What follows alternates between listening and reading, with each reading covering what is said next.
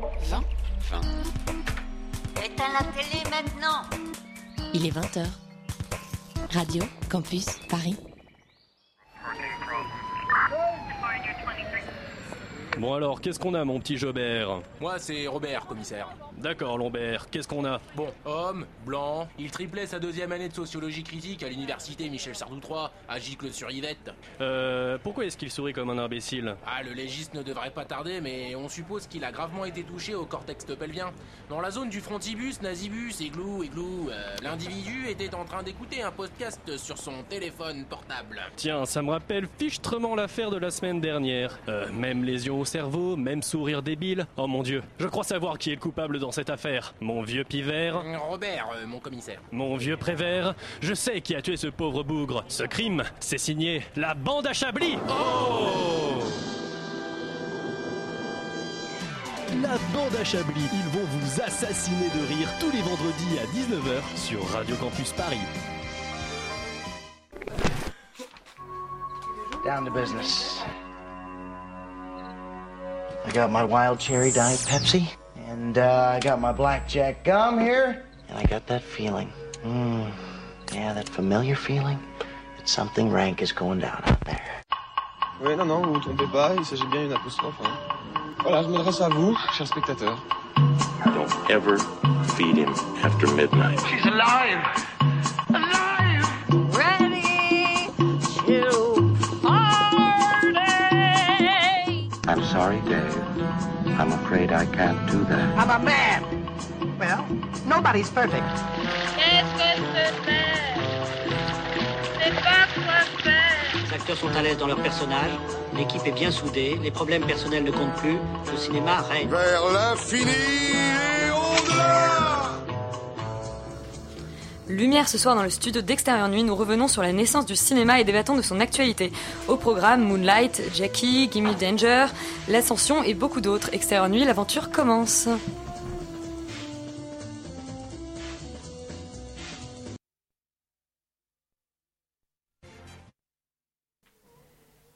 Eh bien, nous n'avons pas de générique pour les breaking news. Euh, c'est Léa exceptionnellement qui nous présente les actualités de ce soir. Et on commence par le box-office de la semaine. Et oui, box-office de la semaine, c'est Tous en scène qui arrive au top du box-office avec plus de 800 000 entrées, suivi de près par La La Land qui cumule 756 300 entrées. Une bonne semaine donc pour les comédies musicales, mais suivi aussi par, à la troisième place, L'Ascension et à la quatrième place, Il a déjà tes yeux, qui aurait cru que le box-office pouvait être dominé par de la comédie musicale et de la comédie française. Enfin, c'est une bonne semaine euh, what the fuck pour le box-office. Moi, je suis assez ravie parce qu'on a quand même fait, on a, on a fait l'impasse en fait sur le film qui est en tête du box-office euh, la semaine dernière. Il avait tellement l'air nul en Ce qui plus. montre qu'on est toujours très pertinent et on a complètement défoncé. Il a déjà tes yeux.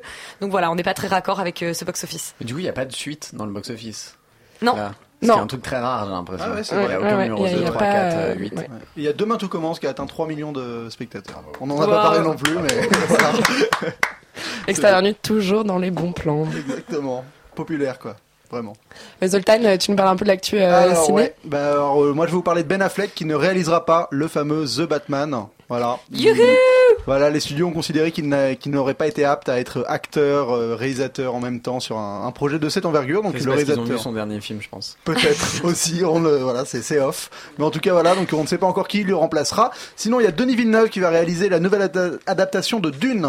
Donc ça, c'est quand même, euh, voilà, le mec enchaîne des projets d'envergure. Après, euh, bah, la premier contact, le prochain Blade Runner et donc euh, Dune. Donc on a, on a hâte de Donc, voir finalement, ça. le type euh, doit absolument mais faire Dune des est- remakes de Dune est, Dune quand même maudit, hein. peut-être que le, le film ne se réalisera pas. hein. Et que de la SF. Le Et que de la le SF, mec ouais. déteste notre Mais époque. à défaut de, ça. on ira voir ce Dune, mais je vous recommande quand même de regarder Jodorowsky's Dune, qui est absolument exceptionnel, qui était mon film préféré cette année. Ouais, pas vu. Ouais, très vraiment que je le vois celui-là. Alors après, sinon il y a Grave qui a gagné le Grand Prix du jury au festival de Gérard May. Donc euh, voilà, euh, celui-là c'est quand même un film de genre euh, qu'on attend au tournant parce que il, a- il, il rafle tout partout. Oui, c'est l'histoire d'une d'une jeune étudiante veto qui devient cannibale après avoir euh, mangé de la viande pour la première fois parce qu'elle était végétarienne. Végétarienne, ouais. Et ça, Suite à un bisutage, hein, je crois. Suite à un- Ouais. non, c'est non non, un c'est un week-end, euh, c'est une semaine de, enfin un week-end d'intégration. Oui, c'est ça. Qui avait fait euh, sensation au pif aussi, euh, grave. Effectivement, Exactement, voilà. Donc, euh, donc bah, on a Et à Cannes aussi, parce qu'il avait eu, euh, il avait eu un prix. euh, il fait sensation partout quoi. Ouais, donc c'est pour ça. Donc ça fait du bien un film de genre qui fait un peu parler de lui euh, français. Euh, sinon, il y a Pedro Almodovar, président du jury euh, à Cannes cette année, qui a le choix euh, Le mec, Quel il a choix, jamais rien reçu, voilà. mais, euh, Mais c'est marrant, mais, quoi. Ouais. mais j'ai beau ne pas être une grande, enfin je suis pas la plus grande fan de, de Pedro Almodovar, il y a un bon point. Non mais je l'aime beaucoup, mais genre, je suis pas sa plus grande fan autour de, de, de cette table. Le bon point, c'est que peut-être on va échapper à la loi des jamais 203, euh, puisque euh, ça fait quand même deux ans que euh, que Cannes récompense un film mineur d'un réalisateur majeur sur des Ouais. sur des, des problématiques euh, sociales, Oui, oui, oui. sociétales. Euh, Almodovar, je le vois pas très bien euh, Non mais récompenser ce pour type le de coup, film. euh, oui, ça, paraît- ça paraît tellement convenu qu'il qu'il soit président. Moi, j'avais même l'impression qu'il avait déjà été tellement ça paraît évident. Donc euh, peut-être qu'au moins ça, il, fera un palmarès non évident, comme euh, à l'inverse de Miller qui paraissait moins évident et qui a fait un palmarès un peu évident. Et du coup, euh, autre rumeur sur sur Pedro Almodovar, il, paraît qu'il va va réaliser ma vie d'assistante parlementaire, un, film un, film sur des femmes fantômes qui rôdent dans les assemblées et, et qui volent plein de pognon. Avec C'est- euh, Penelope Cruz dans le rôle principal. Ouais, bah en fait, euh, spoil. ils, ils hésitaient, euh, ils voulaient faire un remix de euh, un, un remake. En fait, le, le film d'origine était censé être un remake de Ma part du gâteau de Clapiche réalisé par François Ozon.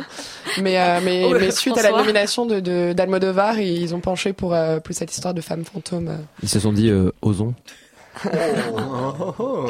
Sté- Stéphane Ostou. Bah écoutez, euh, sinon dernière info ciné, j'ai euh, Antoine Fuca qui lâche la réalisation du remake de Scarface. Et alors qu'ils ont trouvé leur comédien qui sera Diego Luna qui jouait déjà dans Rogue One, Oh, voilà. Diego. Ouais, Diego, ça va devenir un peu le. hein, je crois qu'il est en train de de donner des cœurs dans les Instant yeux à nos chroniqueuses. Voilà. Et il est mexicain, c'est pour ça. Ouais. D'ailleurs, vous n'avez pas vu. euh, il va faire partie du jury de, de Berlin, je crois. Non Ah, ça, je sais pas. C'est vous qui savez, c'est vous qui allez, bah, alors. je crois si je. Oui, Sophie et Léa euh, iront à Berlin et nous ferons un petit compte rendu dans deux semaines. ah bah écoutez, moi c'est tout pour les actus ciné de la semaine. Euh, recommandation TV de ce soir. Alors moi, je vous recommande vivement Un divorce de chien sur Chéri 25. L'histoire extraordinaire de Lou et Julien qui s'entendent à merveille mais ne s'aiment plus. Euh, donc tout se passe bien dans la séparation jusqu'à ce qu'ils abordent la question de la garde d'Alex, leur Une guerre sans merci s'engage. Un film qui plaira beaucoup à Elisabeth, j'en suis sûre, avec un casting d'exception puisque le film réunit quand même Julie Ferrier et Ellie Semoun. Sinon, Ah oui, si vous voulez passer une bonne soirée, pensais que c'était un téléfilm allemand doublé en français. euh, Voilà, euh, par-. Ouais. En revanche, si vous voulez passer une bonne soirée, vous pouvez regarder Anna Arendt de Margaret von Trotta sur Arte à 20h55 ce soir. C'est euh, ça retrace l'histoire d'Anna Arendt qui se rend au procès d'Adolf Eichmann en Israël et d'où la philosophe tirera le concept de la banalité du mal. Voilà, c'est un peu plus glauque qu'un divorce de chien. Euh, il y a aussi- excuse-moi. Alors, c'est aussi glauque qu'un divorce de chien. Euh, mais c'est c'est un peu plus euh, un peu plus sympa, euh, je pense. Et à défaut d'avoir eu euh, notre son du début, nous allons avoir le son de la breaking news pour la fin. Voilà. Très classe. On croirait.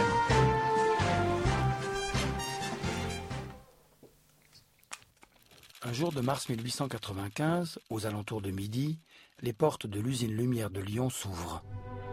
Devant elles, une nouvelle invention, le cinématographe. L'aventure commence. 17 mètres de pellicule, 35 mm de large, 50 secondes l'éternité. Thierry Frémaux, qui est le délégué général du Festival de Cannes et le président de l'association des Frères Lumière, revient sur euh, l'invention euh, du cinématographe et surtout sur le début de l'expression cinématographique, la mise en scène, les trucages, les travelling. Euh, Émile, est-ce que tu as été séduit par ce, ce retour aux prémices?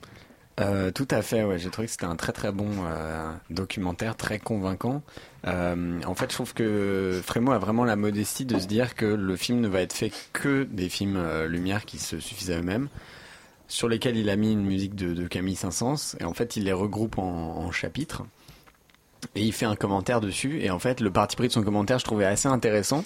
Je sais pas ce qu'on aura pensé mon, mon acolyte, mais euh, c'est de se dire que euh, l'objectivité dans le documentaire n'a jamais existé, puisque même les lumières qui ont inventé euh, euh, la caméra et qui ont inventé le, le, le filmage documentaire, en gros, mettaient en scène. Donc, euh, c'est-à-dire que tout ce qu'on va voir dans le film, tout ce que euh, Frémaux essaie de nous montrer dans, dans, dans son commentaire où il analyse plan par plan les, les vues lumière, euh, c'est que c'est des, des plans qui sont extrêmement composés, euh, vraiment parfois comme des, comme des tableaux, comme des, comme des peintures, bien plus que comme des photos. Et que tout n'est que ligne de fuite, euh, direction du regard du spectateur dès les euh, débuts du cinéma. Donc ça, c'est ce qui m'a vraiment touché dans le dans le, dans le film, c'est de se dire qu'en fait, euh, dès dès l'invention même du cinéma, on a comme ça cette volonté de euh, se dire voilà, on est face à un truc incroyable et il faut en faire quelque chose. Et je trouve que les films qui ont tourné les lumières, euh, parce qu'en fait, on a des vues de Paris euh, dans les années 1900 et après, ils ont décidé de dispatcher un peu les, les opérateurs aux quatre coins du monde pour aller filmer euh, en Océanie, en Asie. Enfin, il y a vraiment tout un tas de, de vues improbables au, au Maghreb. Euh, et on se dit en fait que ces films-là ont été ont été faits pour pour des gens comme nous, c'est-à-dire pour des gens qui des générations après vont voir leurs films et il y a quelque chose de très touchant de recevoir ces films et de se dire ah oui donc la vie à cette époque-là, c'est les seules traces qu'on a de d'images mouvantes euh, de la vie à cette époque-là, ça ressemblait à ça.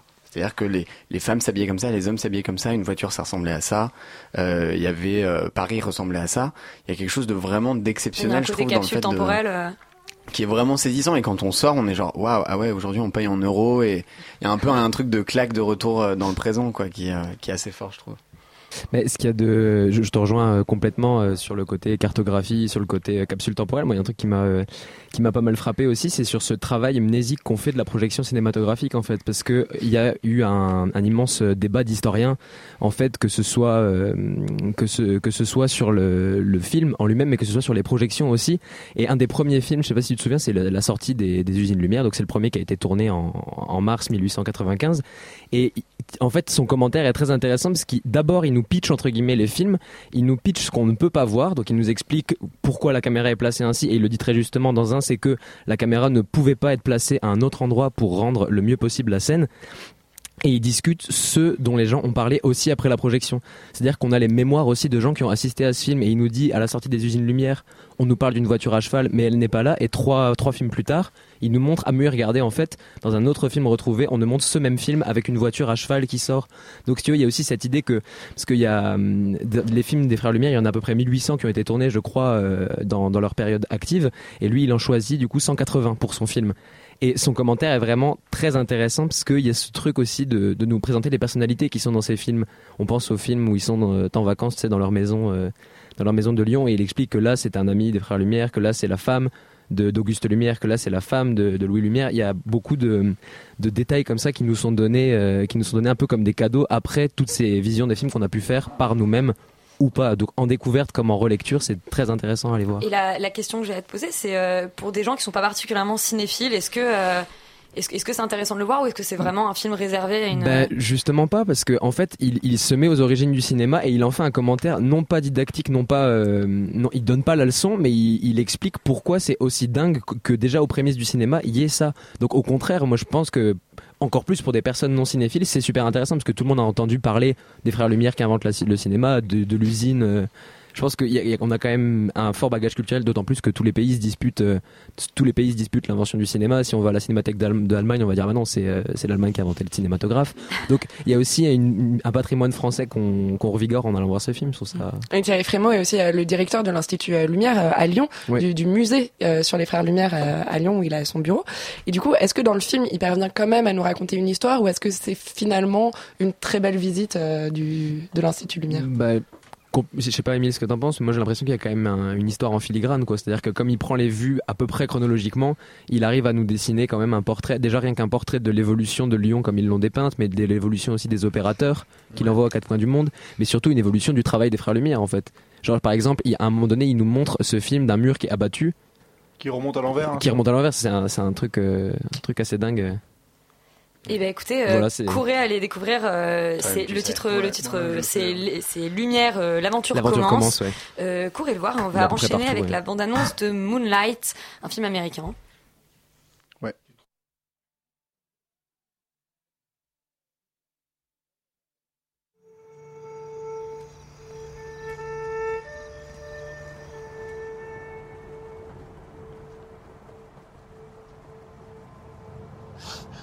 What you, what you looking at me like that for?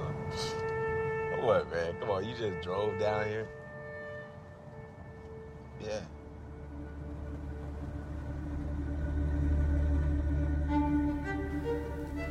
Moonlight de Barry Jarkins raconte le parcours de Chiron, un jeune afro-américain qui doit assumer son homosexualité dans les, dans les mauvais quartiers de Miami. Euh, c'est un film qui a beaucoup fait parler de lui. Est-ce que c'est un peu surestimé, Zoltan? Pour moi, oui, totalement. Donc ça raconte l'histoire de. Ça raconte l'histoire en Tu trois cherché. chapitres de Chiron euh, Little euh, Black. Euh, donc on le suit à ses 9 Attends, son- ans, son ses famille, c'est 15 Little ans. Black Non, c'est il, Il a, a trois surnoms dans le ouais. film, ouais. d'accord. Voilà, il évolue, mais c'est chapitré comme ça par C'est par un ses Pokémon surnoms. en fait. Exactement, c'est exactement c'est ça. vrai.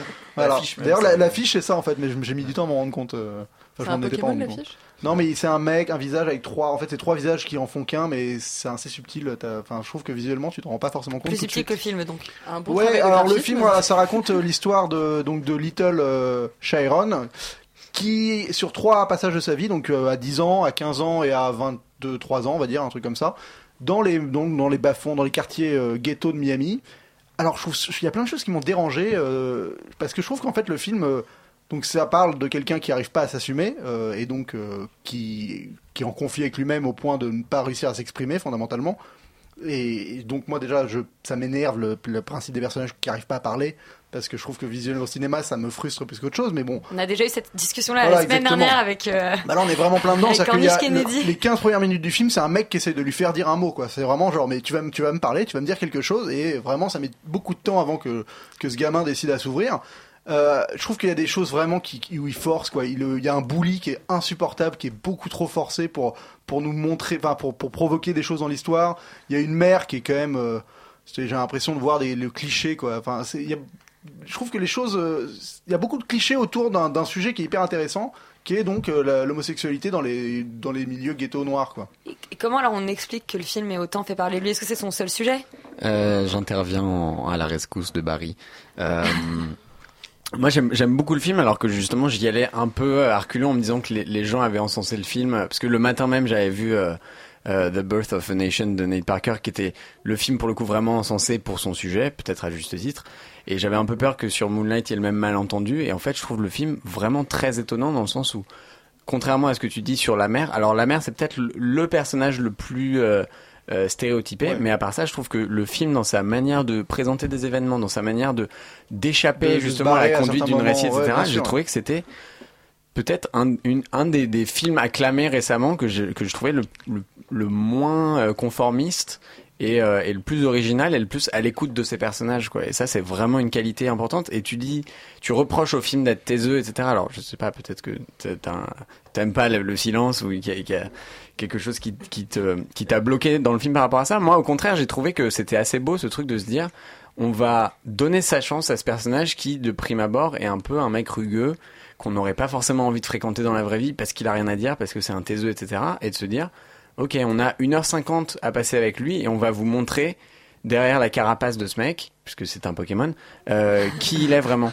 Et, euh, et, et ça, j'ai trouvé que c'était assez, euh, assez fort comme pari de se dire, ok, sur, euh, dans, sur trois temps, on va quand même aller au fond de, de, de, de ce personnage et on va le- le- l'humaniser par les moyens du cinéma, alors que, ouais, si, dans la vraie vie, je sais pas, je sais pas si on, on, le, calcul- on le calculerait vraiment. Ouais, non, je suis d'accord avec toi, mais alors déjà, il y a un truc qui m'a qui m'a dérangé, mais c'est enfin, c'est pas forcément un, un argument que, que je peux défendre moi-même. C'est, je trouve que le casting fonctionne pas forcément, l'évolution de ce gamin au fur et à mesure des différentes époques. Ah J'ai- ouais. à chaque fois, j'ai l'impression d'avoir, d'avoir, d'avoir dû me réadapter à un personnage. Et au même titre que les gens qui l'accompagnent, le, le gamin qui, qui- que tu retrouves trois fois, j'étais même pas sûr que c'était le même mec à chaque fois parce que. Oui, mais le film euh, est conscient de ça, je pense. Le film joue là-dessus puisque il, il, il retarde le moment où, il dit son nom, euh, Bah, je, je etc. pense Donc pas- je pense bah, que le film. dans ce cas-là, je trouve euh, que c'est une certaine forme de malhonnêteté si le film joue là-dessus, alors que théoriquement, tu es supposé vivre euh, ce que vit ce gamin, tu n'es pas supposé avoir un doute sur le fait que ce gamin est le même, est le même gamin à 10, à 15 et à 20 ans, quoi. Enfin, tu vois, je trouve ça bizarre de nous confondre là-dessus, alors que ça l'est pas vraiment. euh, Je sais pas, moi j'ai trouvé ça. Enfin, moi j'ai été étonné justement par la subtilité quoi du, traitement sur un sujet vraiment tarte à la crème quoi, du truc du euh, euh, le, mec qui veut jouer au gros dur, qui s'aperçoit qu'en fait il aime les mecs. Enfin, il y a un truc vraiment de cliché absolu et j'ai trouvé que le, film arrivait à, adopter un regard assez beau et assez assez non, sans décalé, ennui, mais, euh, malheureusement. Moi, je me suis un peu ennuyé. C'est ce que je reproche au film. Mais après, je suis d'accord avec toi que c'est non, intéressant que ce film-là existe, en tout cas. C'est sans appel. Bon, bah, si c'est déjà intéressant qu'il existe, on aura compris que Zoltan n'aime pas les taiseux sur grand écran et qu'Emile ne les aime pas dans la, grande- dans la vraie vie. On peut rappeler aussi que Moonlight est le principal concurrent de euh, La La Land aux Oscars. Aux Oscars, effectivement. je pense qu'il y a Euh, pas beaucoup de chance. On va Ouais, enchaîner je sur un film qui a pas pas non grand chose à voir si ce n'est euh, les cités HLM, c'est L'Ascension dont on écoute la bande-annonce. Bienvenue en Seine-Saint-Denis, au pays du béton et du chômage. En exclusivité, le premier habitant du 9-3 à gravir l'Himalaya. Je vais marcher pendant un mois là. C'est la seule idée que t'as eue dans l'année, c'est je vais dire je vais marcher. Maman, je vais pas partir avec des bonbons. L'Ascension, c'est le premier film de Ludovic Bernard qui raconte comment Samy, un jeune homme euh, qui rien, enfin, Sénégalais, ouais. Sénégalais. Qui vit à la Courneuve. voilà, euh, tombe amoureux d'une jeune fille et se dit que pour l'impressionner, il va euh, partir à l'ascension de l'Everest, ce qui est pas forcément ce qui est le plus Ouais. facile comme défi simple, amoureux. ouais. Enfin, c'est pas il tombe amoureux. Il est, il est amoureux depuis bien longtemps. Mais il a déjà Et essayé de lui vraiment, offrir des euh, fleurs ou. euh, Ouais, ouais, il a essayé. Il lui, il lui offre un dîner steak frites euh, et elle lui dit mais tu vas, tu crois, tu, tu croyais dit, que t'aimes pécho avec un steak frites. Exactement. Elle lui dit plus ou moins ça. Tu croyais que t'aimes pécho avec un steak frites? Et il dit mais moi je te pécho si tu montes l'Everest. Et il a dit bah je monterai l'Everest. Grosso merdo c'est ça. Et donc on suit Ahmed Silla qui part euh, au Népal euh, monter l'Everest. Alors euh, c'est une adaptation d'une histoire vraie qui, est- qui est d'un livre qui s'appelle le- Un blédard sur le toit du monde, je crois, ou euh, quelque chose comme- ou Un truc tocard comme ça, ouais. Et alors, euh, je parle juste d'un détail qui est pas forcément lié au film, mais c'est le deuxième exemple de blackwashing qu'on a euh, dans les comédies françaises. C'est-à-dire que le personnage est à la base un Algérien, et là ils l'ont, ils en ont fait un Sénégalais, comme dans Intouchable, où le personnage était à base un Arabe, qu'ils ont pris euh, quelqu'un d'Afrique noire euh, pour le, pour finir par le jouer. Donc ça fait deuxième exemple où on remplace un personnage euh, d'Arabe. Non, dans par un- Tamara aussi, il faisait ça. C'était adapté d'un truc ouais. Non, donc euh, je sais pas ce que ça veut dire. mais, euh, Non. Je trouve, que, je trouve que la polémique est intéressante. Enfin, en tout cas, est rigolote à, à observer. Donc, ça raconte euh, Ahmed Silla qui part au Népal. Le film est malheureusement euh, ben, victime de sa, de son réalisme. En fait, c'est que c'est l'histoire d'un mec qui fait une excursion touristique. Fa- Fatalement, euh, le mec part euh, au Népal et euh, est dans un groupe avec un guide. Donc, il y a plusieurs nationalités qui, qui va avec lui. Et il monte euh, le- le- l'Everest, mais franchement, de la même manière que tu pourrais aller faire un stage de plongée aux Maldives, quoi. Enfin, c'est vraiment, euh, t'es, dans un parcours balisé, il y a aucun événement qui vient euh, Et ils, perturber ils font les ascension. crazy signs à un moment Ils- Genre ils dansent, ils font ouais. C'est une référence à Crazy Sign, c'est ce qu'on fait au Club Med. D'accord. sais qu'on apprend. euh, Zoltan n'a jamais été au Club Med. Euh, Est-ce que, est-ce que Il a gravi l'Everest trois fois. c'est- c'est une comédie, mais ils l'ont quand même vraiment tourné euh, sur l'Everest. Non. Si. Non, ils sont allés jusqu'au camp de base. Ils Oui. ont- voilà. Non, d'accord. Ah, c'est non, mais c'est déjà, c'est déjà une différence. C'est déjà Ah, une grosse différence avec le film Everest qui a été tourné en grande partie en studio. Ouais, Euh, bah, mais où- vu qu'il il devait se passer des choses dans le film Everest, parce que là, le truc, c'est que tu sens qu'ils y sont allés et qu'ils ont juste, ils sont, sont contentés de ça, quoi, de filmer les beaux paysages du Népal, des gens qui marchent dans la montagne. Et franchement, t'as aucune péripétie. Genre, tu, le film, à un moment, tu te demandes pourquoi monter l'Everest est, est dangereux. Tu, tu ne comprends pas. Il s'est jamais, tu ne comprends pas. Il se passe rien. Il ne se passe littéralement rien. Alors, ce qui est intéressant, c'est le côté, le phénomène qui se passe à la Courneuve pendant ce temps-là, parce que Samy est en lien avec une radio en France. Bah Donc ça, c'est- intéressant parce qu'il y a le côté. Exactement, parce que là, il y a le côté. euh, côté ça fait hyper fake. Hein, je vous enfin, le côté d'un coup, la ville se, se crée un engouement pour ce Ne personnage. partez plus en vacances au Népal, partez en vacances à la Courneuve. c'est un peu le slogan du film, non? Et donc, euh, oui, donc il y a cette espèce d'engouement radio euh, qui se passe à la Courneuve. Et, et, et le problème, c'est que bah, t'y crois pas. Enfin, t'y crois parce que tu te dis qu'une une, une radio de cité comme ça qui arrive à, à générer tout un espèce de tout le quartier qui se met à suivre ce mec qui fait juste son excursion touristique à l'autre bout du monde. donc ça part un peu au problème, mais bon, c'est ni- c'est un peu mielleux. Ça délivre cette espèce de message que si vous avez un rêve, vous pouvez l'atteindre. Faut, faut pas, faut pas se contenter de l'image qu'on qu'on se donne La La de nous. Mais Euh, euh, j'ai une question rêve, qui est le voilà bon la partie aventure tu l'as bien dit et pas ce qui est intéressant dans le film mais c'est avant tout une comédie c'est C'est avec pas très drôle, c'est pas une comédie, c'est plus un genre un feel good movie, euh, exploit, euh, ce, ce- un peu les films où c'est plus un feel good movie qu'un donc ça vrai- propulsera pas euh, Ahmed Silla en nouveau euh, Omar Sy. Oh, honnêtement, il, il, il arrive à te faire décrocher des sourires, mais pas, il te fait pas rire, quoi. Enfin, tu vois, il te fait pas vraiment, il y a pas de gag, il y a pas de, il y a pas de, de répliques cinglantes qui te font vraiment marrer, mais, mais c'est sympathique. Bah, c'est un film sympathique qui, qui te met bien parce que, parce que tu vas voir un mec qui, qui, qui dégage des bons sentiments et de la joie de vivre. Et ça, c'est, c'est, c'est pas nég- Et pour le coup, il y a des moments, c'est très pathos, mais si tu te laisses prendre, il y a vraiment des moments où tu peux te faire avoir parce que voilà, le mec, il va au bout de ses rêves, il y a la musique qui va bien. Le, le Ahmed Silla joue, joue plutôt bien. Donc honnêtement, je le recommande si vous avez pas, euh, si vous avez déjà tout vu. Honnêtement, si vous voulez vous prendre un petit moment de, de détente au cinéma, c'est, c'est plutôt Oui, ça, vers ça qu'il faut détend, aller. euh, on se détend sur l'Everest. Et euh, juste avant de parler de Gimme Danger, donc le documentaire euh, sur les Stooges, on va écouter eh bien une musique des Stooges et justement Gimme Danger. Gimme Danger.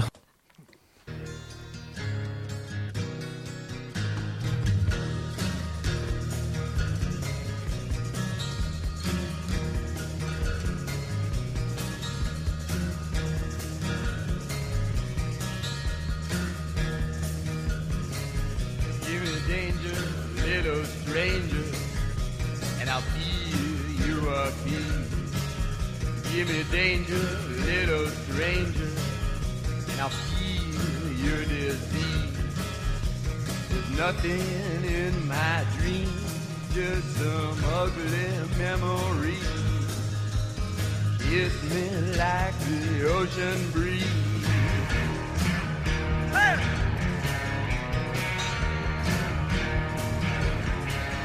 Now if you will be my lover, I will shiver and stand. But if you can be my master, I will do anything. There's nothing left alive but a pair of glassy eyes. Raise my feelings one more time.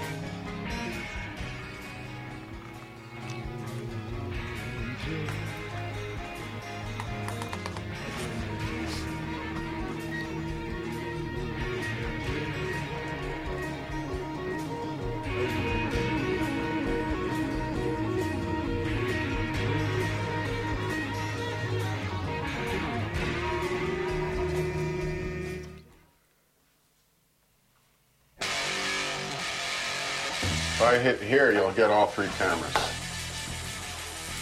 We ready? We are in an undisclosed location interrogating Jim Osterberg about the Stooges, the greatest rock and roll band ever. Cette année à Cannes, il y avait deux Jim Jarmusch, Patterson, dont on a discuté il y a quoi, deux semaines, deux ou trois semaines, et euh, eh bien Gimme Danger, donc un documentaire sur The Stooges et particulièrement Iggy Pop qui nous a fait le plaisir d'être sur le sur le tapis rouge. Stéphane, tu es le seul à l'avoir vu. euh, tu es un grand fan des Stooges. Oui, absolument. Pour toi, c'est le greatest. Qu'est-ce qu'il a dit? Rock and roll Le band greatest rock and roll band ever. Euh, non, pas pas pour moi en fait, mais euh, c'est la, ce qu'ils ont apporté à la culture rock and roll est absolument énorme.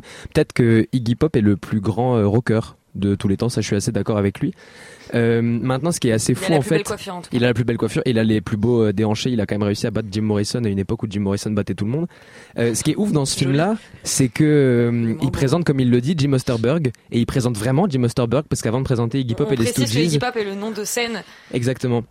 De Jim Oster- Oster- Osterberg, pardon, qui avant en fait d'être euh, le grand Iggy Pop que tout le monde connaît, le grand euh, dandy qui se déhanchait euh, jusqu'à la mort, celui qui a quand même inventé le stage dive avant que personne d'autre n'ait fait de stage dive, c'est-à-dire le fait de Qui se jeter les- dans la foule. euh, Les pubs SFR aussi. qui a fait les mais ça c'était euh, après. c'est la partie dark de sa carrière euh, on peut voilà On parle pas, voilà c'est c'est la, la chute quoi euh, ce film en fait présente le présente à ses débuts dans The Iguanas qui lui a valu son surnom de The Iguan lorsqu'il était batteur en fait et euh, donc en fait au moment où les Stooges se forment en 1967 on présente pas euh, la rencontre de deux copains de, de, de trois copains qui fondent un groupe ensemble, mais on présente bien en fait euh, Jim Ostenberg qui était déjà un batteur et qui était déjà un professionnel de la musique, parce qu'il a joué dans des backing bands euh, ultra réputés à l'époque, il, faisait tous les clubs de jazz.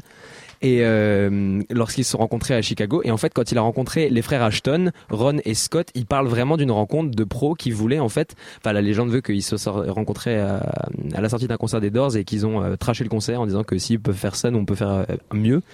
Et c'est ce qu'ils ont euh, entre guillemets fait quoi, c'est qu'ils montrent vraiment les Stooges comme un groupe de gens qui vivaient ensemble constamment une, un goût du danger et un goût de l'urgence en fait. C'est-à-dire que sur scène, euh, ils préparaient plus ou moins leur chanson. Je sais pas si vous avez déjà écouté la chanson I Wanna Be Your Dog, mais je la, je la recommande ouais, ouais, énormément. C'est celle qu'on entendait dans le générique et c'est une chanson avec un, un riff qui se répète au, long de 6 minutes et en live euh, ils expliquaient que des fois ils suspendaient la chanson et que bah, voilà, tout ce que faisait Iggy Pop euh, c'est évi- évidemment ce qui l'a rendu célèbre. Ce que faisait Iggy Pop c'est ce qui a fait aussi la force du groupe. C'est cette espèce de force centripète euh, qui étaient autour d'Iggy Pop, mais que les musiciens appuyaient dans leur façon d'être euh, constamment dans l'urgence et dans l'indécision musicale. Donc ce qui a créé des shows en fait euh, qui mettaient les spectateurs dans une haleine euh, assez dingue. Et il y a des choses aussi très très fortes pour le, film à proprement parler. Ce qu'il y a de pas mal, c'est que Jim Jarmusch en fait prend, prend, prend s'amuse un peu plus qu'une lettre d'amour à Iggy Pop parce que bon, il le vénère complètement. Il le dit dès le début. on le voit, il est complètement en admiration. Mais dans son film, il fait un petit peu des blagues. Des blagues de mise en scène, c'est-à-dire qu'au moment où Iggy Pop va parler de ses tripes euh, au LSD, il va faire des tripes au LSD à l'image. Enfin, il va faire des modes cartoon quand Iggy Pop va parler de trucs un peu plus rigolos. Enfin, il fait vraiment un, un truc un petit peu expérimental et on sent vraiment qu'il essaye de s'amuser avec Iggy Pop pour raconter l'histoire d'un groupe qui, qui l'aime vraiment. Donc, au-delà de l'hommage, c'est un film vraiment très intéressant et il y a un truc, euh, il présente aussi la, la mort de Dave Alexander, donc qui était le bassiste, et il présente le destin tragique des bassistes de rock'n'roll parce qu'il y en a eu une sacrée tripotée qui sont malheureusement décédés. euh, Oui. des suites de la vie rock'n'roll quoi. Et euh, bah, c'est c'est vachement intéressant. Le film s'arrête quand les Stooges se sont réunis en 2007 pour enregistrer un album à Abbey Road. Parce qu'il y avait, il y avait des, des interviews qui ont déjà été faites à ce moment-là. euh, Il y avait des trucs qui étaient sortis à Cannes aussi en même temps. Mais euh, le, film est vraiment, vraiment dingue parce que ouais voilà, plus qu'un Noël, c'est vraiment un film qui nous montre à quel point euh, le rock'n'roll se réinvente constamment. Quoi, parce que même, si les gens disaient qu'il était mort en 67, euh, ils ont réussi à le renouveler complètement. Et l'influence qu'ont eu les Stooges après, c'est un truc de dingue. On voit par exemple quelqu'un comme Josh Homme aujourd'hui, qui est le fondateur de Eagles of Death Metal entre autres, de Queen of the Stone Age, qui a fait un album avec Iggy Pop très récemment. C'est voilà, c'est des gens pour qui les Stooges ont eu la même importance que pour Jim Jarmusch et il le rend euh, extrêmement bien dans ce film quoi. Donc c'est plus réussi que Patterson, Je- qui nous avait un peu divisé euh, autour de cette Je table. trouve. Ça doit pas être le même registre. C'est pas tout à fait le même registre. Il y a moins de, de danse, il y a moins de cookies aussi. C'est pas très rock'n'roll, mais on va écouter la bande-annonce de Jackie, le film sur People need their history. They need to know that real men actually lived here.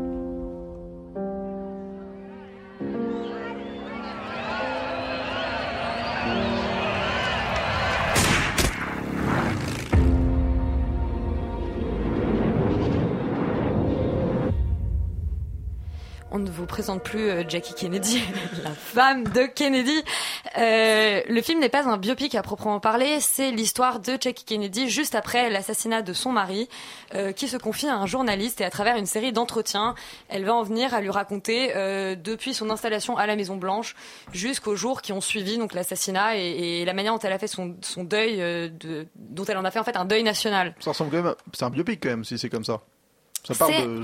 C'est un biopic, mais c'est un vrai film d'entretien. C'est-à-dire que dans la forme, ça m'a plus fait penser à un Snowden Frost vs un- Nixon ouais, ou- ce type de film qui est un biopic euh, classique à l'américaine. Mais c'est sûr que tu peux, tu peux lui euh, asséner les caractéristiques d'un biopic, quoi. Oui, euh, très clairement. À, à commencer par la performance de Nathalie Portman. Non, mais. Euh, commençons, commençons par vais- parler du film avant de le tracher comme ça. non, non, vas-y, non, ma- non, comment, comment ça en commence, dire du commence, mal, si tu commence, veux commence, bah, Au-delà de la performance de Nathalie Portman, c'est vrai qu'il y a une voix un petit peu insupportable quand elle parle comme ça et que c'est un petit peu caricatural. Non, c'est vrai que c'est assez. Entre euh, deux sourires. C'est un, c'est un petit peu intense euh, tu ce ta, film. ta chronique comme ça. Mais non, je, je, je, là, je vais mourir d'une arrêt cardi- mourir d'un arrêt cardiaque.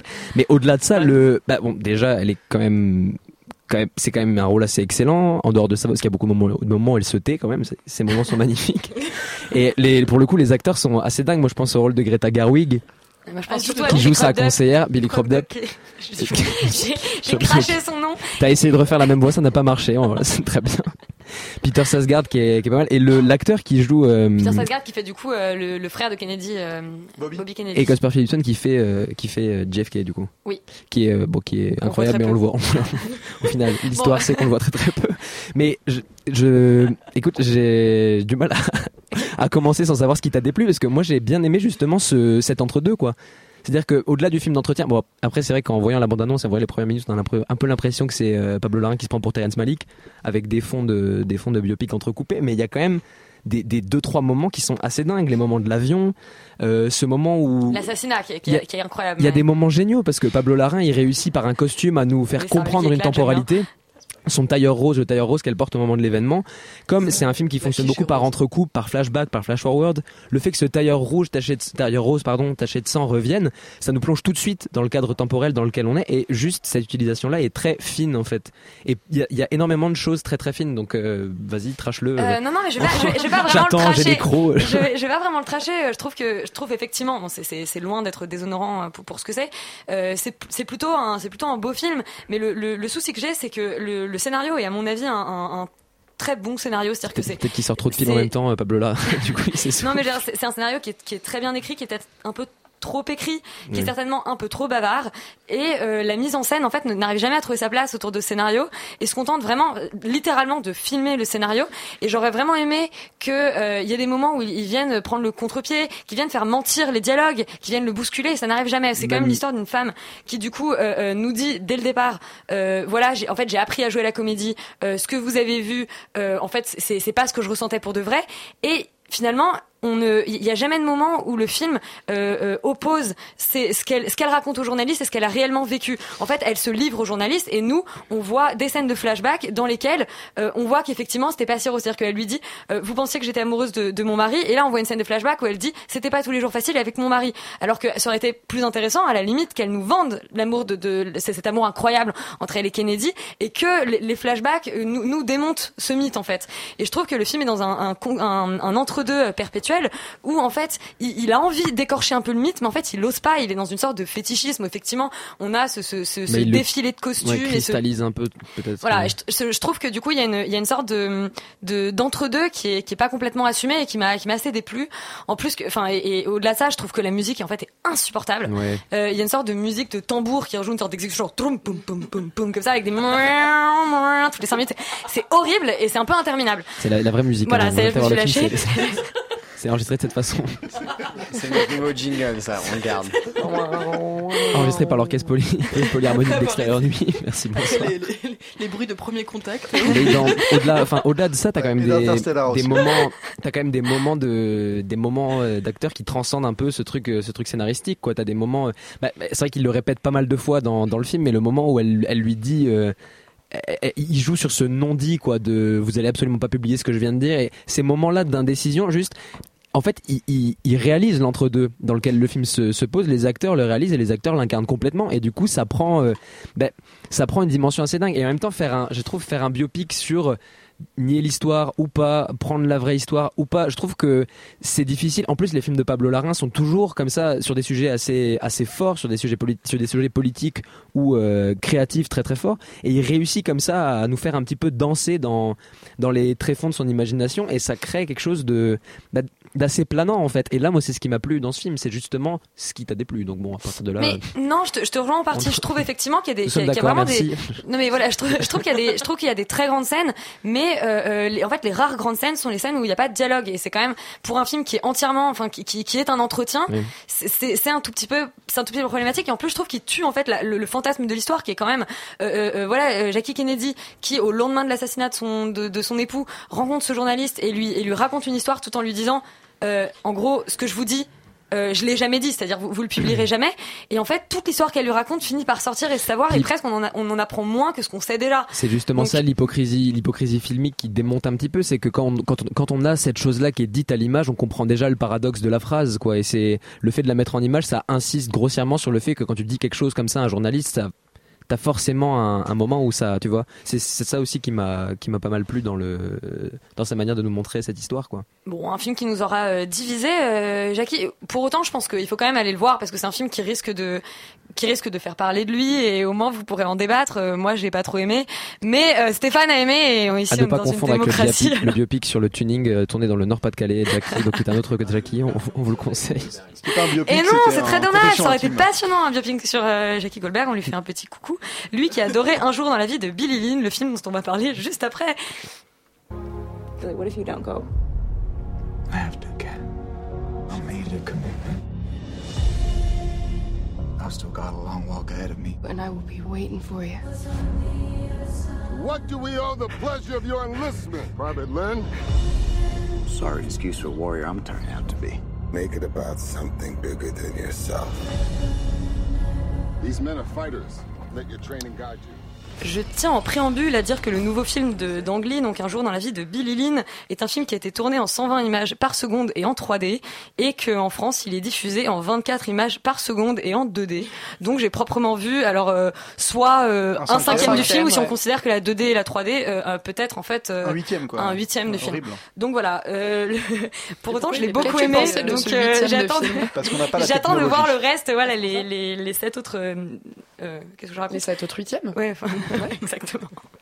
Euh, donc euh, c'est l'histoire d'un d'un jeune Texan de, de 19 ans qui est parti donc sur le sur le front en Irak et qui est devenu suite à une un, un té- enfin une terrible une terrible attaque en gros, il est devenu une sorte d'héros de guerre et on, pendant très longtemps en fait le- l'action enfin c'est-à-dire le, le, le- qu'est-ce que je raconte? L'attaque en l'attaque en elle-même en fait est, est, est- est très est, presque un tout petit détail du film. Le, tout, tout ce que le film raconte, c'est comment à partir de ce point-là, il devient un héros de guerre alors qu'on comprend pas très bien pourquoi. Il revient donc aux États-Unis et il est obligé de faire avec tout son régiment une espèce de parade énorme le jour de, de Thanksgiving, dans lequel il est, il est voilà euh, érigé au, au rang de héros alors que lui, euh, comme nous, ne comprend pas très bien pourquoi, puisque c'est un tout petit spoiler, mais c'est pas très grave. Euh, ce qu'il a fait pendant, on voyait qu'il y avait un débat intérieur pour savoir si je révélais ou pas. Euh, en fait, l'attaque en, elle-même, c'est qu'il a tué euh, euh, un, un Irakien à main nue. Et donc voilà. Et donc il y a eu un qui est joué par euh. Vin Diesel Non, pas du tout. et voilà. Euh, le, le, ce qui est assez marrant, c'est que le, le titre original, donc c'est Billy Lynn Long, Long Halftime Walk. Euh, donc la, la marche à mi genre halftime walk. Genre, je te redis la phrase plus lentement, mais ça va t'aider. La marche à la mi-temps. Bon, euh, euh, et, et en fait, c'est un, titre qui, à mon avis, est beaucoup plus, ju- plus juste que Un jour dans la vie 2, parce que déjà, c'est pas n'importe quel jour, le 1, euh, nous sous-entend ça. Euh, c'est vraiment, voilà, l'histoire de, ce jeune homme qui se retrouve dans une sorte de, parenthèse complètement improbable, puisqu'il va assister à un match de football américain, le football américain qui est déjà, voilà, une sorte d'objet culte du, cinéma, américain et de la culture américaine en général. Et lui, se retrouve à au milieu des Destiny Child. Euh, euh, non, mais c'est complètement, enfin, ce qu'on lui fait vivre est complètement improbable. Et là où je, où je trouve que le film est passionnant, c'est que la plupart des films euh, euh, sur voilà le, le front euh, opposé, en gros euh, le, le, le quotidien américain, soit nous jouent une nette opposition en nous expliquant que un vétéran de guerre ne peut plus s'adapter aux États-Unis, soit en nous montrant comment, enfin soit il fait une opposition franche et nette, soit il nous montre comment le, front irakien a en gros contaminé l'arrière. Et là, ce qui est passionnant, c'est que le film nous raconte à la fois ça et à la fois l'inverse, c'est-à-dire comment le, le, le, le- la culture américaine et notamment le cinéma américain a euh, en gros contaminé euh, la vision de la guerre américaine. Donc on a notamment donc le choix très intéressant d'avoir pris Vin Diesel euh, euh, comme euh, Emile fait ouais, on est des grands fans de Vin Diesel ici, hein, enfin sauf moi. Euh, Sauf moi aussi. hein. Sauf moi, allez.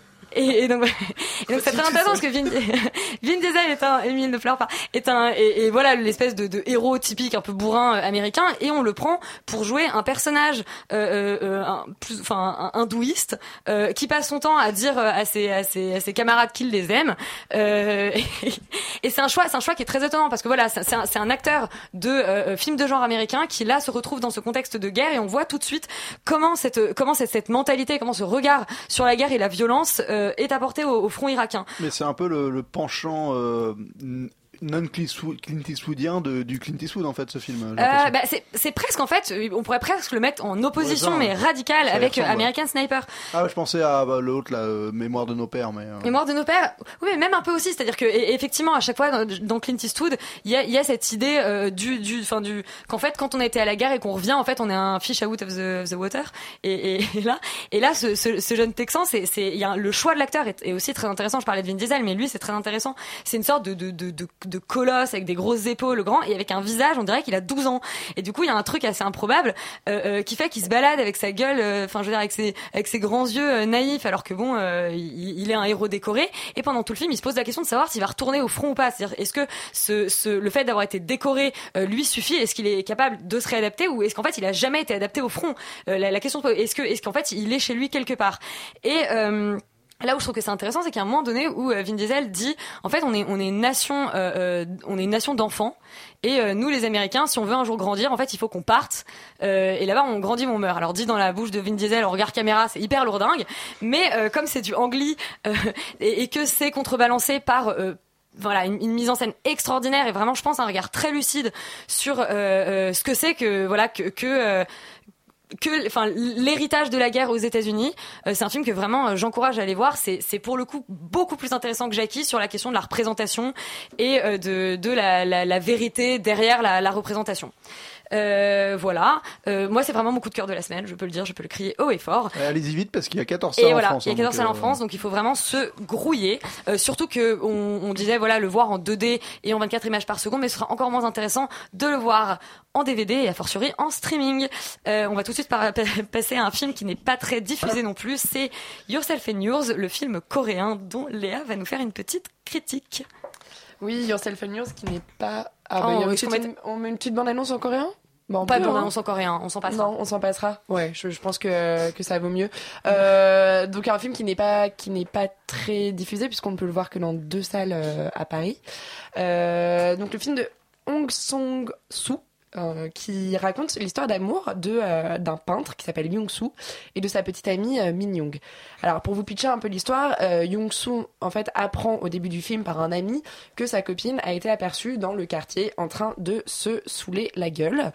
Or elle avait promis qu'elle allait arrêter de boire. Alors enfin arrêter de boire en coréen ça veut dire boire seulement 5 verres. Donc euh, ça c'est déjà un premier reflet du problème euh, du problème euh, de, de l'alcool en Corée du Sud puisque c'est vrai que c'est un, vrai problème de société et je trouve qu'il est extrêmement bien dépeint à travers le film. Donc les amis, on comprend que les amis de Young Sung désapprouvent complètement sa relation avec euh, Min Young. Euh, Min Young, euh, après une scène de présentation du personnage où elle est justement dans un café en train de boire et qu'elle se fait aborder par un mec, rentre à la maison et, elle se dispute avec Young Soo qui lui dit tu m'as menti, t'es allé te bourrer la gueule. Elle dit mais non n'importe quoi, qui t'a dit ça? Ça, paraît un peu un peu nulage comme ça et, et ça l'est. Hein, et donc là elle s'en va.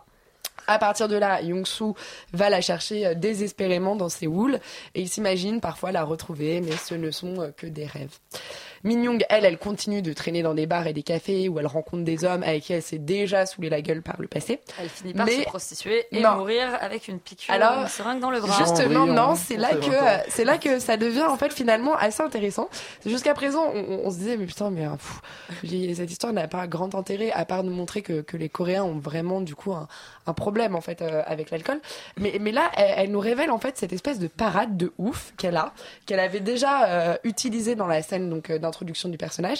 C'est qu'en fait, à chaque fois qu'un mec l'aborde en lui disant ah mais c'est toi Min Young, elle fait euh, non. Non, non, c'est pas moi. Pourquoi tu m'appelles Min Young Ah non, mais c'est pas moi du tout. Et, euh, et en fait, au, début, tu te dis, mais euh, qu'est-ce qui, qu'est-ce qui se passe? C'est quoi ce, ce personnage trop bizarre? Et euh, en fait, c'est une, une, une parade qui, euh, qui devient, qui est tellement abracadabrantesque, parce qu'elle va s'inventer euh, qu'en fait, elle a en effet une sœur jumelle qui s'appelle Min Young, et qu'on la confond souvent avec elle. Enfin, vraiment des excuses complètement loufoques. Et du coup, on, on, on, se retrouve confronté finalement à un personnage assez génial, qui euh, démord jamais du fait qu'elle n'est pas celle que eux pensent reconnaître. Et c'est quelque chose qu'elle va, qu'elle va utiliser beaucoup dans le film et qu'elle va même utiliser avec euh, Young So dans une scène où elle le retrouve et elle lui dit mais euh, pourquoi pourquoi est-ce que vous me voyez? Alors que enfin c'est, son mec tu vois enfin c'est, c'est assez euh, assez assez pas mal. Young So Pourquoi tu lui de son côté euh, oui, pourquoi tu me tutoies, pardon. Et euh, Young So, lui, de son côté, il se, il se bourre aussi la gueule à, à base d'alcool de riz, hein, en pleurant euh, son amour perdu. Et euh, mais justement, il y a ces scènes auxquelles on s'attend pas et qui donnent finalement le peps qu'on attendait au film. Par exemple, cette scène de confrontation entre deux prétendants de Min Young, euh, où pareil, elle est Les dans un bar avec. euh, alors, elle- elle- elle- mais non, mais elle est dans un bar avec un mec. La veille, elle en a largué un autre. Et puis là, il arrive, il dit mais qu'est-ce que tu fais là? Et elle dit mais je te connais pas, t'es qui? Et, et du coup, Non, les deux mecs, euh, les deux mecs commencent à se foutre sur la gueule. Et, et là, d'un coup, ils découvrent qu'ils étaient au collège ensemble. Et, euh, ils, se ils se désintéressent complètement de la nana pour euh, se raconter leurs souvenirs de jeunesse. Et c'est vrai qu'on s'attend pas en fait à des, scènes un peu loufoques comme ça. Et pareil, la, scène que je racontais de retrouvailles entre Young So et Min Young, où elle lui sort le même sketch qu'à tous les autres hommes, et on, on s'y attend pas du tout. On se dit bah ça y est, enfin tu vois, ils, se croisent, ils vont se retrouver, enfin ils, vont se dire ah je t'aime aussi. Et en fait euh, pas du tout. On est dans un truc complètement absurde. Et, et alors que justement on s'ennuie un peu au début avec cette scène d'exposition et cette scène de dispute qui sont des scènes interminables, le film prend petit à petit beaucoup de légèreté et libère une, folie euphorisante sur une histoire qui nous semblait euh, complètement lourde.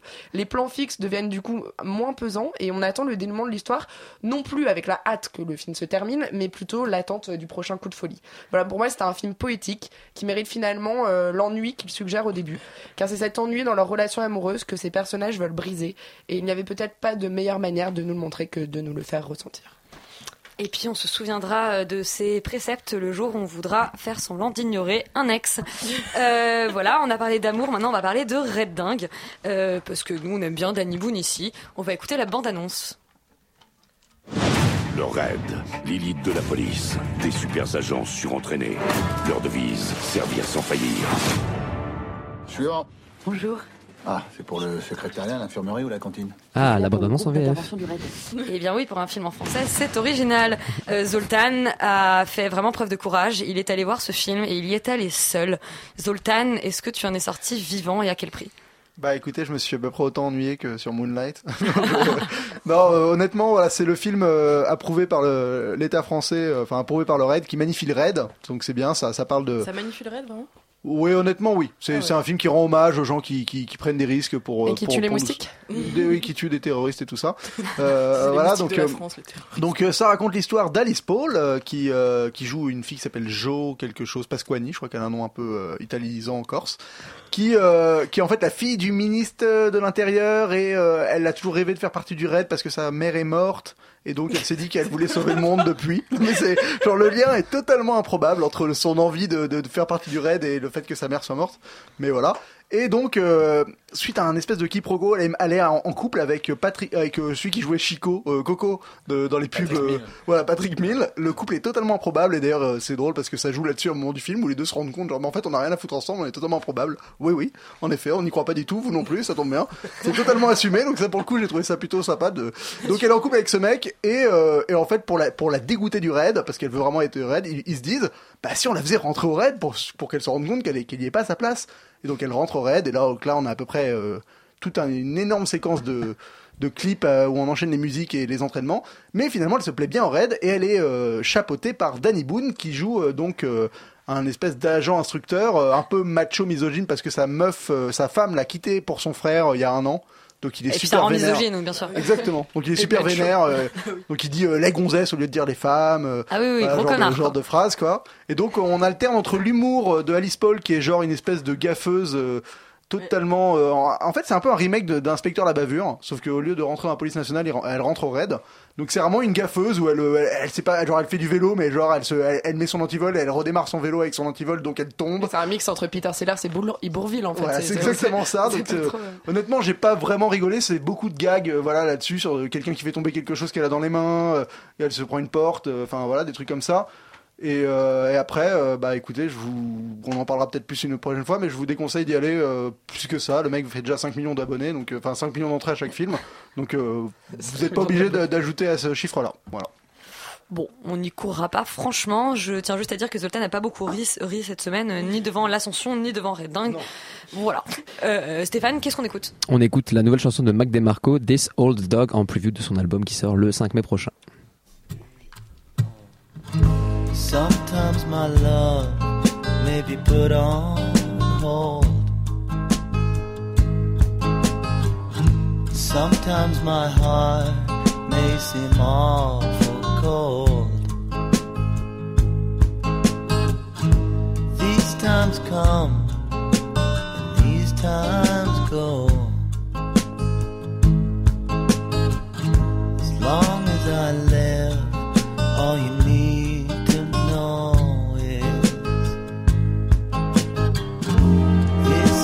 dog ain't about to forget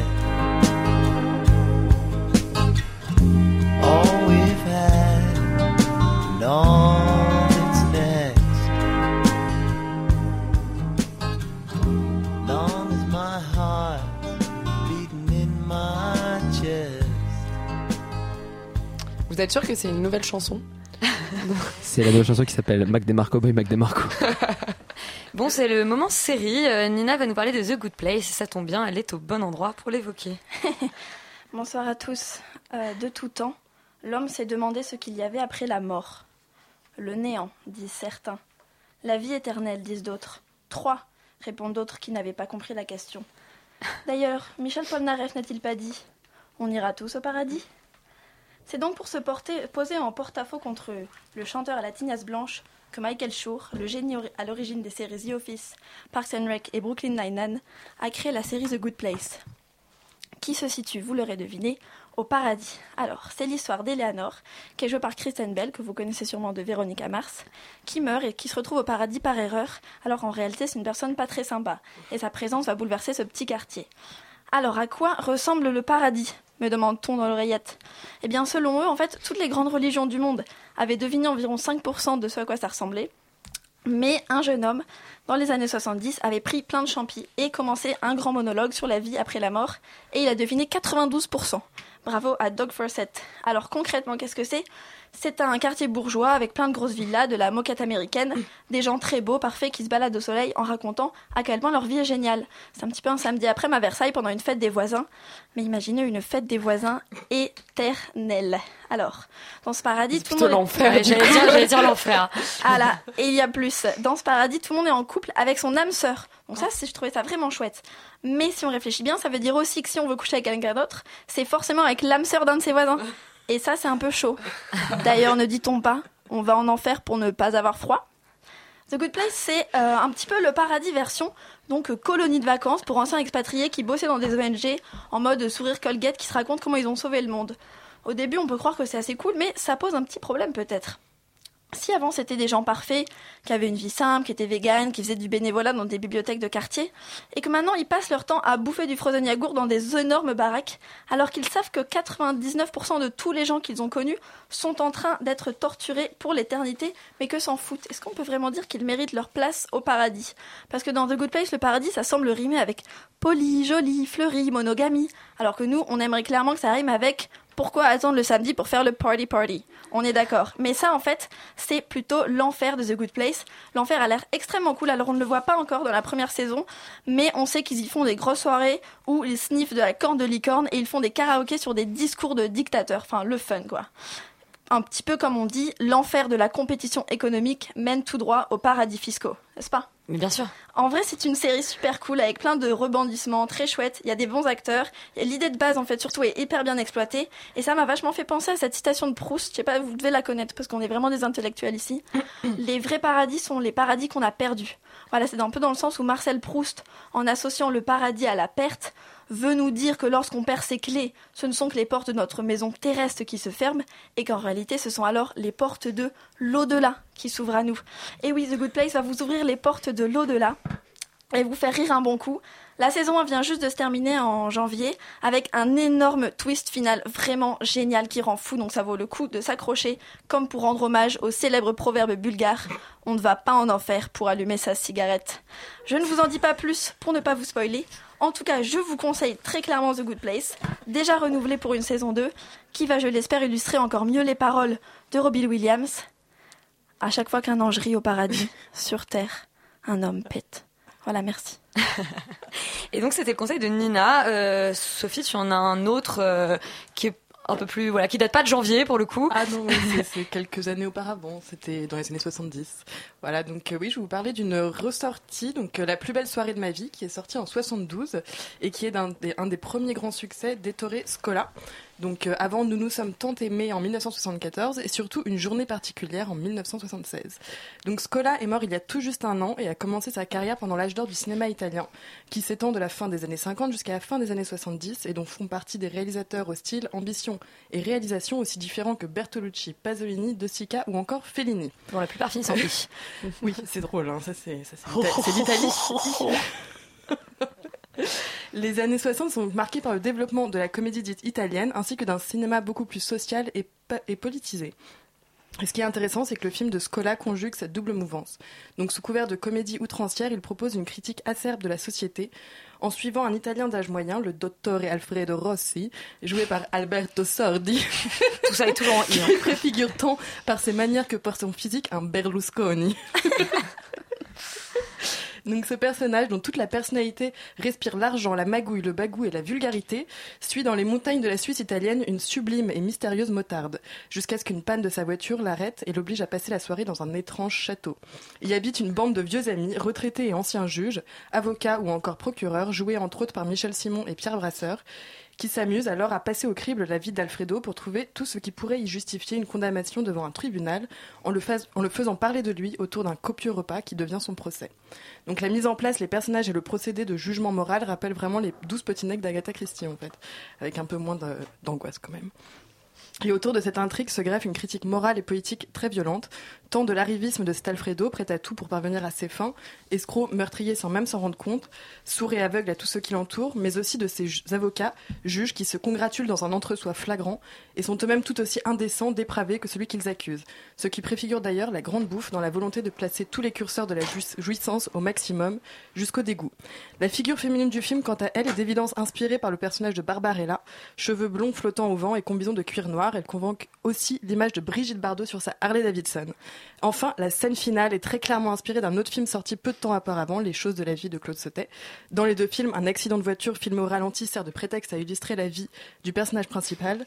Chez Sautet, cet accident permet à Michel Piccoli de s'en remémorer tous les événements, tandis que chez Scola, le personnage joué par Alfredo Sordi ne se rend pas compte qu'il va mourir et rit sans discontinuer. Ce film est donc vraiment très marqué par son époque, tant par ses inspirations que par, par son sujet qui convoque les deux grands genres à la mode du cinéma italien, mais aussi formellement par les couleurs de l'image, des couleurs primaires très marquées, ainsi que par les mouvements, de caméra qu'on retrouve dans de nombreux films des années 70, c'est-à-dire des zooms et des dézooms rapides dans l'image plutôt que des raccords dans l'axe, et aussi des surimpressions d'inspiration LSD hippie pour évoquer, le rêve. Donc en résulte un film un peu chaotique, mais très joyeux et voyant, qui convoque de nombreux imaginaires et qui dessine un croisement intéressant entre genre et cinématographie diverses, et le fait qu'il soit aussi daté et ancré dans, son époque, et peut-être aussi ce qui le rend si plaisant à voir. Pour autant, il n'est pas très emblématique de l'œuvre de Scola, qui mérite plutôt d'être découverte, à mon avis, avec Une journée particulière, qui est un film bien plus sobre, mais aussi bien plus tenu, et dans laquelle la psychologie des personnages est dessinée de manière beaucoup moins grossière. Eh bien, on vous invite à aller voir les deux. Voilà, oui. donc en tous les cas, vous pourrez découvrir ce film à la Filmothèque du Quartier Latin jusqu'au 7 février. Et bah oui, bah, parce que je passe ma vie à la Filmothèque, et non, je ne suis pas sponsorisée par elle. Et voilà. Eh bien, merci beaucoup. Nuit, c'est fini, mais restez sur le 93.9. On n'est pas là la semaine prochaine, mais on revient dans deux semaines et on a hâte de vous voir. Avec des infos en direct de Voilà. Youhou Ganja, Marie-Jeanne. Mon papa était bassiste. Cannabis,